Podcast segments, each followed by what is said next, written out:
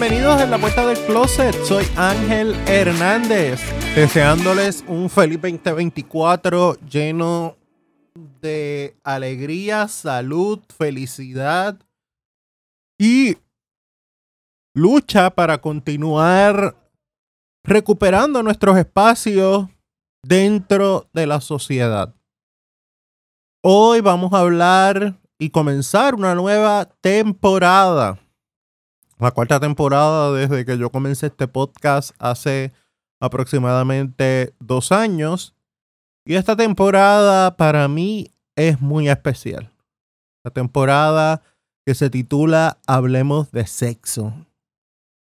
Y no es especial quizás por el tema, sino por lo que significa para mí. Esta temporada comenzó a gestarse en Montreal hace aproximadamente seis meses en un viaje que yo realicé en agosto para Pride.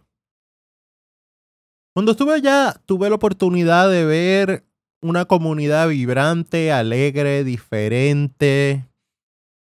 Y me puse a pensar especialmente sobre los temas de sexualidad y ver cómo las diferentes manifestaciones de sexualidad que se ven en otros lugares del mundo y no se ven acá. Y yo quería transmitirle a ustedes ese conocimiento que había adquirido, esa experiencia de vida que había tenido. Y la realidad es que este, esta temporada comenzó como gestándose como un episodio. Pero al darme cuenta de que iba a ser un tema bastante llano tocarlo en una un solo episodio, dos máximo. O sea, iba a tener que tocarlo con una rapidez, con una llanedad, porque no podía abundar en el espacio que tengo con ustedes, pues a menos que un episodio de tres horas. No puedo abundar en todo lo que quisiera, pues empecé a posponer ese episodio. Lo anuncié para octubre, Después lo anuncié para noviembre. Después, en esas brainstormings que yo hago, esos brainstormings que yo hago eh, nocturnos, pues dije, pues vamos a dedicarle una temporada completa a este tema. Y este tema cae pesado. Mm, vamos a ser honestos porque hemos visto en la vida que este tema se maneja de dos maneras. Se maneja en los extremos. En lo... El sexo es pecado, malísimo, no existe, no se puede hacer. O en la chabacanería, donde muchas veces ignoramos la seriedad con la que se deben tocar estos temas y los tocamos de chiste, de relajo, eh, y no educamos, sino que relajamos con el tema. Y pues yo viendo estos dos extremos decidí moverme al centro donde no fuera, no voy a ser chabacano, pero tampoco esto va a sonar como una disertación académica sobre sexo. En esta temporada yo les prometo hablar de diferentes temas sin censura, pero tampoco sin chabacanería. Y para comenzar esta temporada, ¿qué mejor pregunta que muchos se deben estar haciendo? ¿Y por qué este va a hablar de sexo? ¿Por qué debemos hablar de sexo? Y realmente hay tres razones principales por las que debemos hablar de sexo desde este punto de vista educativo, en un punto de vista intermedio. No chabacano, no, no académico o cerrado o esto no existe. Y las tres razones son básicas. La primera es que nosotros somos unos seres sexuales. Y usted dirá, pero ¿cómo, somos seres sexuales? Desde el nacimiento, inclusive desde antes, se han hecho sonogramas donde se ha visto al niño o niña en ese momento, pues por sus genitales, identificándose como varón o hembra, pues explorando su sexualidad. Los niños, todos sabemos que tienden a explorar su sexualidad. Y ya cuando vamos creciendo y vamos explorando la masturbación, hablando de, tenemos nuestra primera experiencia sexual y vamos entrando en edad y seguimos y todos conocemos el cuento de la abuelita o el abuelito que todavía a los 80, 85 años está sexualmente activo.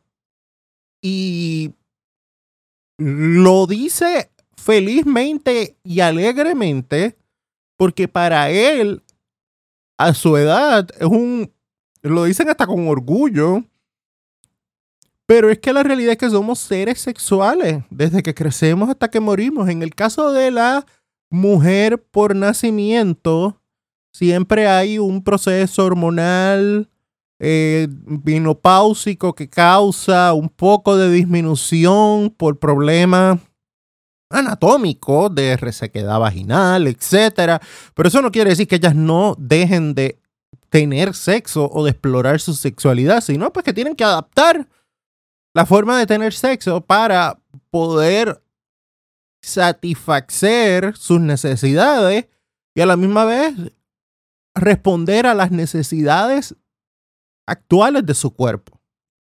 La segunda es una razón más profunda y es nuestra relación con el sexo, con el tema del sexo en el entorno social, familiar y social.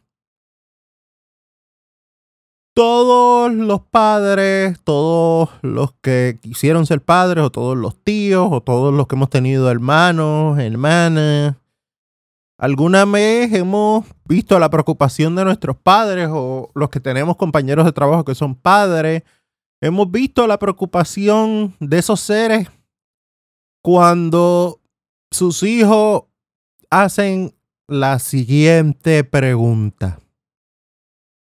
Papá, mamá, ¿de dónde vienen los bebés?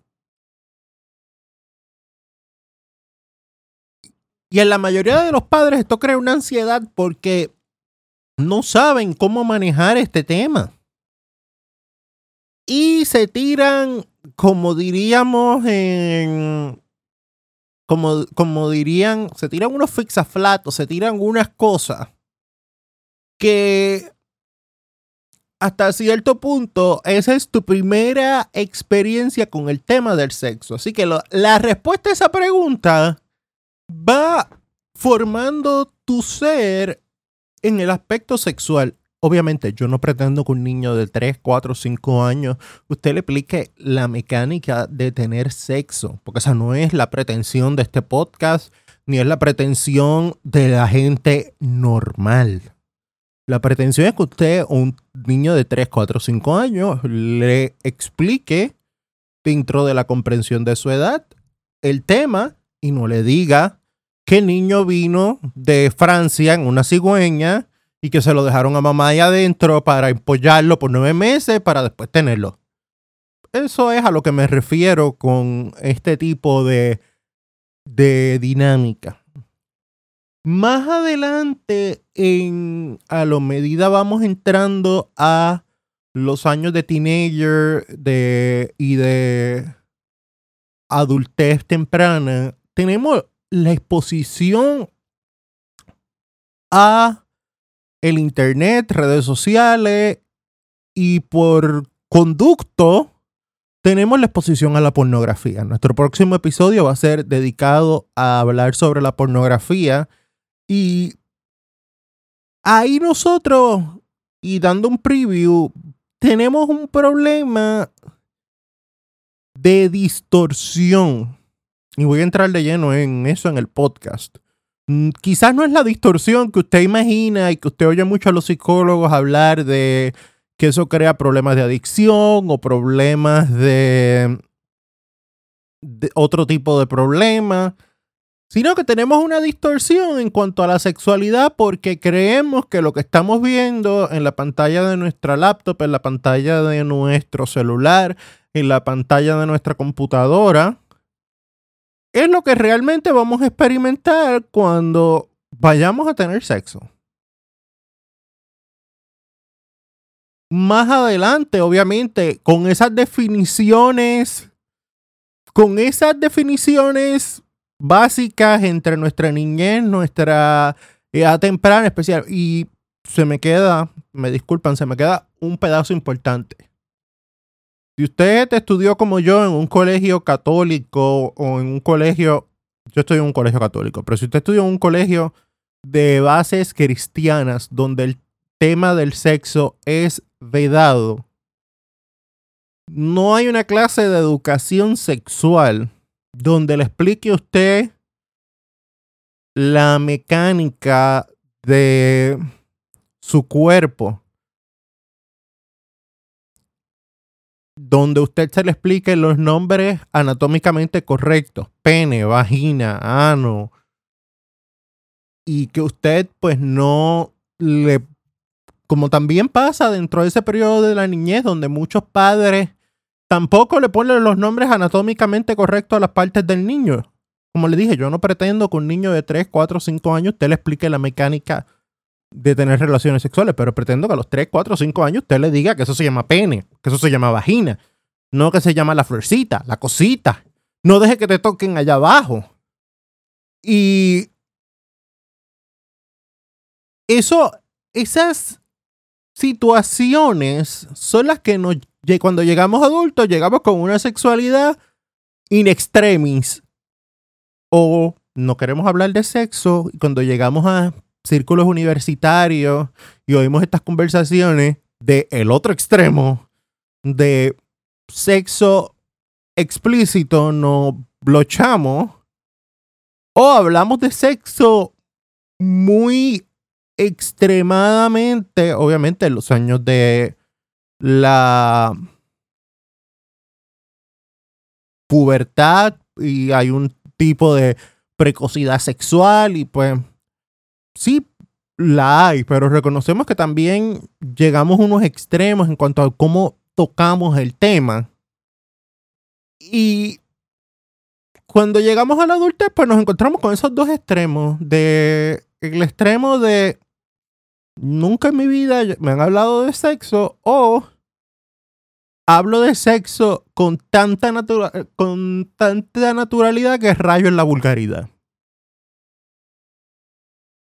La tercera y más importante, y razón más importante para mí, es que nosotros tenemos que aprender a expresar nuestra sexualidad de cualquier manera que nosotros encontremos viable. Mire, nosotros por mucho tiempo, y esto también viene del segundo tema, de la segunda razón, yo le, eh, mientras estaba ideando este podcast, le puse al cuadrado. Pene, vagina, ano, boca nuestra sexualidad se ha cuadriculado en esas cuatro partes del cuerpo y no hemos descubierto o pretendemos que todo el mundo practique sexo como si fueran las partes de un rompecabezas. Pene encaja en vagina, pene encaja en ano, pene encaja en boca. Eh, Boca encaja en pene, boca encaja en, ano, boca encaja en vagina. Y no necesariamente es así. Esto no es un rompecabezas, no es este un cuadrado. Y lo menciono porque muchas veces prácticas sexuales que se salen de ese cuadrado son a veces, mm, lo voy a decir en inglés porque en español no encuentro un término adecuado, frown upon, como que la gente las mira extraño. Y les voy a dar un ejemplo. Yo recuerdo, y hablaba con mi mamá, a mí me encanta hablar con mi mamá de sexo. Mi mamá tiene 71 años, yo tengo 36, y yo hablo con mi mamá de sexo con naturalidad, porque mi mamá es una persona de mente abierta. Y pues nosotros hablamos de este tema de sexualidad naturalmente. Y yo le mencionaba a mami en estos días que yo cuando llegué a la adultez, en casa, se, para darle un poco de contexto, en mi casa siempre se veía televisión. Mi padrastro, cuando yo llegué a la vida de mi padrastro, él estaba retirado, so él se sentaba a ver televisión todo el día. Y veía cuánto programa había, cuánto programa ponían en televisión, allá lo veía él, porque pues no había mucho que hacer. Si no estaban dando béisbol, se veía pues los, los programas estos de sala de pareja, caso cerrado, quién tiene la razón, etcétera.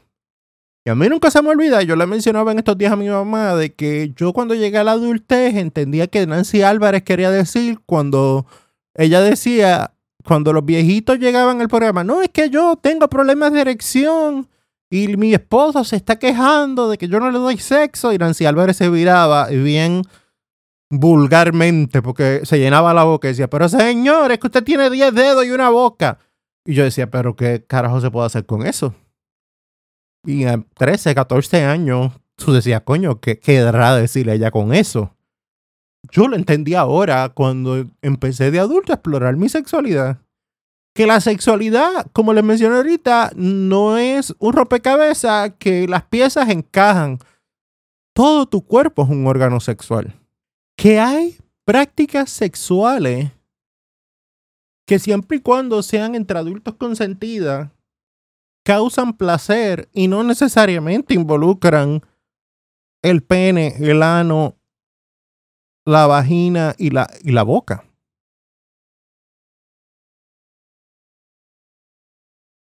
Y eso, mucha gente de nuestra comunidad, y voy a hablar durante esta temporada, y quizás si usted es miembro de, de otros espacios dentro de la comunidad, les pido disculpas por adelantado. Yo puedo hablar desde mi experiencia de hombre cisgénero homosexual. Yo obviamente las experiencias que he tenido las he tenido como hombre cisgénero sexual. Yo no puedo hablar por una mujer, no puedo hablar por una persona de la comunidad trans. Así que yo puedo hablar de mi experiencia con mi sexualidad. Sí puedo buscar referencias y sí voy a traer referencias de diferentes este, personas cuando vaya a tocar temas de otras comunidades. Pero yo hablo de mí, voy a hablar mucho de mi, de la experiencia de un hombre cisgénero gay. Porque es mi realidad y pues qué mejor poder hablar desde el punto de vista de mi realidad. Dentro de nuestra comunidad gay se ha creado, y lo voy a decir de esta manera más eh, técnica, esta relación pene-ano boca y cuando usted entra a las páginas de buscar este personas como Grinder, como Growler, como cualquier otra aplicación que sea para adultos consentidos, las dos personas que están buscando relaciones sexuales, casi siempre la conversación comienza con solicitar un, lo que en inglés se llama un dick pic o una foto de pene o déjame ver ese ese fondillo, ese culo, y tengo que usar el vocabulario que se usa, I'm sorry. Pero ese aspecto de esa relación de que la, la conversación comienza casi siempre con pene o ano. Y, las personas que están fuera de esa onda de de buscar más allá del cuadrado. se quedó el cuadrado. I'm sorry, pero es que en mi mente funciona de esa manera.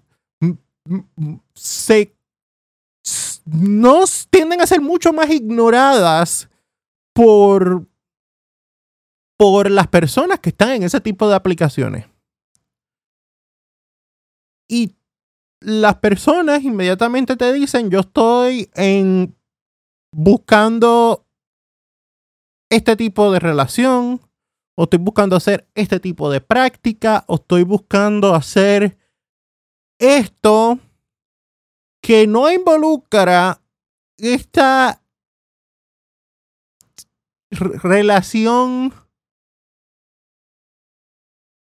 tipo rompecabezas pues la mayoría de las veces eres ignorado, la mayoría de las veces eres este, bloqueado, te pueden hasta insultar. Porque la gente tampoco ha aprendido a respetar que la sexualidad de cada cual, siempre y cuando sea saludable y sea legal entre dos personas consentidas, es la, experiencia sexual de cada cual. Y me imagino, y cuando empiece a hablar dentro del episodio de pornografía, voy a abundar más sobre de dónde han venido estos constructos sociales de pene grande, este, especialmente en, en el caso de los hombres, penes grandes, eh, unos anos y, y nalgas eh, para las personas que son bottom espectaculares, este, una mujer 90, 60, 90 y unos cuerpos perfectos. En el caso de las películas eh, lésbicas, estas vaginas perfectas de ensueño, estos senos perfectos, redondos, y cómo eso ha distorsionado nuestra visión de la sexualidad dentro del contexto normal o del contexto de una persona común y corriente. Pero básicamente esas son las tres razones por las que debemos hablar de sexo. Debemos hablar de todo tipo de sexo. En esta temporada yo voy a tocar temas que usualmente no se tocan dentro de, este tipo de espacio o sencillamente se tocan desde el punto de vista chabacano o sencillamente se tocan desde el punto de vista académico de que parece una clase de anatomía o se tocan desde el punto de vista cristiano de nada de eso se hace porque hasta que tú no te cases no vas a ser el misionero como única posición sexual. Y es bien importante empezar a tocar estos temas para que nuestra comunidad se empiece a concientizar de que hay espacio para todos, todas y todes. Hay espacio para todo tipo de práctica y que no debe haber una un rechazo a las personas que no sigan las prácticas sociales o las prácticas sexuales que la sociedad determinó que eran las correctas, incluyendo en la comunidad.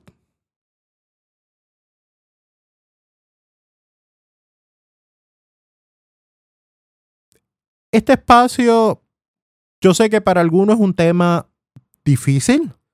Para mí ha sido bien difícil, voy a ser bien honesto, poder organizar y hablo con toda la sinceridad del mundo, organizar este espacio, esta temporada, porque mi interés no es ser chabacano, mi interés no es ser ofensivo, pero tampoco mi interés es aburrirlo. Así que estoy en un...